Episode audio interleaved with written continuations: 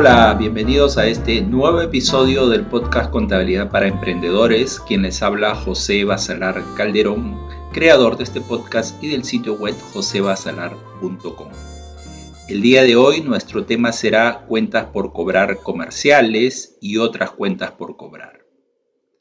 Las cuentas por cobrar es una de las partidas más importantes dentro de los activos de una empresa. Sin embargo, hay que diferenciar aquellas que son de índole comercial, no comercial y aquellas que pudieran ser con empresas afines o relacionadas, como también se le conoce. Más adelante veremos la distinción entre cada una de ellas. La presencia de este tipo de cuentas tiene que ver con la capacidad de la empresa en otorgar créditos o días de plazo por sus ventas y el usar la venta del crédito como parte de su estrategia para incrementar las ventas. También abordaremos la primera de las cuentas de evaluación, aquella que permitirá sincerar el monto de las cuentas por cobrar a una fecha determinada. En este caso me refiero a las cuentas de estimación de cobranza dudosa. Los puntos por abordar en este episodio serán concepto de la partida, distinción de las cuentas por cobrar, dinámica contable de las cuentas involucradas y participación en los indicadores financieros.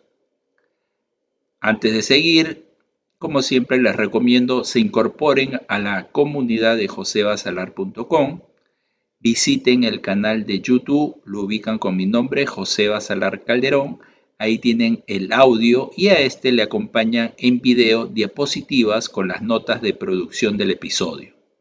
El contenido presentado en este formato le ayudará a consolidar las ideas centrales del tema propuesto. Recuerde, siempre estaré proporcionando en cada episodio el conocimiento puntual y práctico. Bien, entonces empezamos con el desarrollo de los puntos. En primer lugar, el concepto de la partida. Las partidas de cuentas por cobrar se pueden encontrar dentro del activo corriente y también el activo no corriente. Esto dependerá del plazo de vencimiento respecto a la fecha de emisión del estado de situación financiera o balance general. Ejemplo, si el balance general es emitido al 31 de diciembre del último año, se encontrará en el activo corriente las cuentas por cobrar que venzan dentro de los meses, 12 meses siguientes. De ser mayor el plazo más allá de los 12 meses, deberán aparecer los importes que correspondan en el activo no corriente. Las cuentas por cobrar también se identifican como el activo exigible de la empresa en muchos textos pudieran encontrar también. Así como en la cuenta de efectivo y equivalente efectivo, inversiones financieras, hablamos del activo disponible, en el caso de las cuentas por cobrar, hablaremos del activo exigible. Distinción de las cuentas por cobrar. Dentro de la presentación de los estados financieros se deberán distinguir las cuentas por cobrar comerciales de las otras cuentas por cobrar y por ello haré una definición de cada una de ellas. Hablaremos de cuentas por cobrar comerciales sobre aquellas cuentas que tenemos con nuestros clientes por las operaciones habituales del giro del negocio. Así también tendremos cuentas por cobrar comerciales relacionadas aquellas cuentas por cobrar que son del giro del negocio pero con empresas con las que tenemos algún vínculo. Por ejemplo, que facturemos a empresas del mismo grupo empresarial. Entonces serán cuentas por cobrar comerciales, pero relacionadas. En cambio, las otras son con terceros no vinculados, las cuentas por cobrar comerciales. Después tenemos otras cuentas por cobrar, que son aquellas por cobrar a terceros por transacciones distintas al giro del negocio. Podemos distinguir aquí las cuentas por cobrar por préstamos al personal, préstamos otorgados a terceros, reclamaciones que tengamos por alguna naturaleza a terceros, depósitos que pudiéramos haber dado en garantía, por ejemplo, por el alquiler de algún inmueble, y siempre otorgamos garantía, eso será una cuenta por cobrar. Tributos con saldo a favor de haberse dado el caso, también eso es una cuenta por cobrar que estará reclasificada ahí dentro de los estados financieros. También las entregas a rendir cuenta, ¿no? O sea, para futuros reembolsos por gastos que se ha dado al personal o a un directivo y que está pendiente de rendir cuenta. Luego tenemos las otras cuentas por cobrar relacionadas, aquellas por cobrar diversas por operaciones distintas al giro del negocio que se tienen con vinculadas. Préstamos que hayamos dado, por ejemplo, a empresas del grupo. No, son del giro del negocio, porque nuestro giro, digamos que sea la venta de calzado, pero en este caso le hemos otorgado un préstamo a una empresa del grupo. Eso no tiene nada que ver con el giro del negocio, pero se le clasifica como relacionada por cuanto a la empresa a quien le hemos otorgado ese préstamo está vinculada. Después tenemos lo que son las cuentas de cobranza dudosa, que son aquellas cuentas cuyo deudor presenta retraso o dificultades para su cobro. En tal sentido, es necesario a una fecha de corte valorizar adecuadamente el saldo de la cuenta por cobrar, sea comercial, no comercial y relacionada. En ese sentido, es necesario realizar primero una provisión contable de ajuste, cargando a gastos en primer término y si pasado el tiempo y hecho las gestiones pertinentes es imposible su cobranza, entonces se procederá a castigar la cuenta por cobrar. Hay que hacer una acotación aquí que los pasos para determinar una cobranza dudosa son primero, la reclasificaremos, al haber problemas de cobranza, la reclasificaremos como una cuenta por cobrar de cobranza dudosa.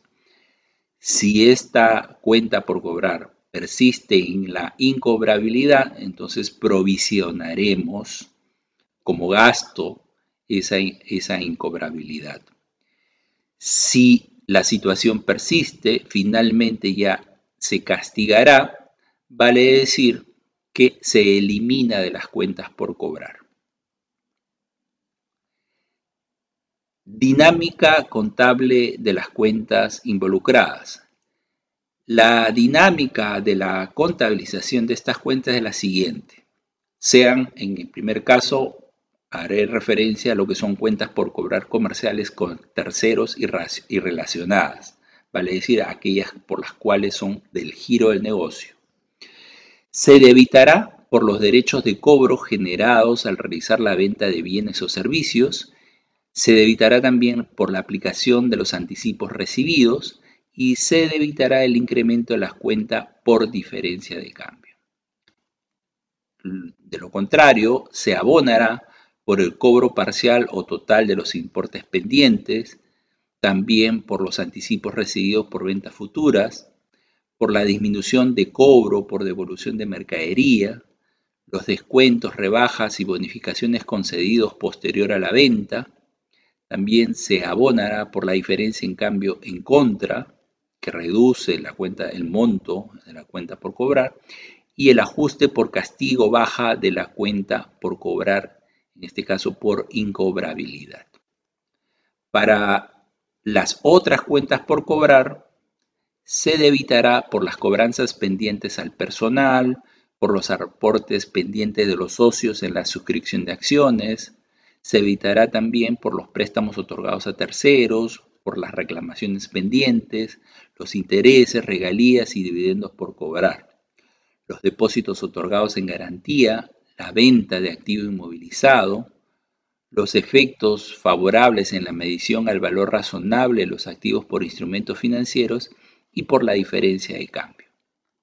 Lo contrario, para las otras cuentas por cobrar se abonará por los pagos recibidos del personal, por la cancelación de la suscripción de acciones por los socios, por las cobranzas efectuadas de las otras cuentas por cobrar, el castigo de las incobrables, la disminución de efectos favorables en la medición de los activos por instrumentos financieros y por la diferencia de cambio. Siguiente punto, participación en los indicadores financieros. Dentro de los indicadores de gestión tenemos dos ratios muy importantes relacionados con las cuentas por cobrar. El primero de ellos es rotación de cuentas por cobrar, cuya fórmula es ventas al crédito entre el promedio de cuentas por cobrar. Recuerden que el promedio de las cuentas por cobrar lo obtenemos dividiendo las cuentas por cobrar del año anterior, las del presente año, se divide entre dos y así tenemos el promedio de las cuentas por cobrar. Y este será el denominador de este ratio. Vuelvo a repetirlo, sería ventas al crédito, la rotación de cuentas por cobrar sería ventas al crédito entre el promedio de cuentas por cobrar. También tenemos el siguiente ratio que es permanencia de cuentas por cobrar, es decir, cuántos días permanece una cuenta por cobrar. Y para ello, en el numerador eh, tomaremos el número 360 y esto lo dividiremos entre la rotación de cuentas por cobrar. ¿Cómo se obtiene esto? Esto es justamente la fórmula que les di anterior, que fue ventas al crédito entre el promedio de cuentas por cobrar. Ese resultado es el que utilizamos para el siguiente ratio, que es permanencia de cuentas por cobrar, 360 entre la rotación de cuentas por cobrar. Bien, entonces, listo, aquí hemos desarrollado la tercera partida del estado de situación financiera, las cuentas por cobrar. Recuerden, tenemos un curso muy práctico sobre análisis de estados financieros, donde podrán aprender esta y todas las partidas involucradas en los estados financieros. El enlace al curso lo tienen en el sitio web www.josebasalar.com. Bien, aquí nos quedamos. Comparte el episodio con tus pares. Nada más. Hasta la próxima. Chau.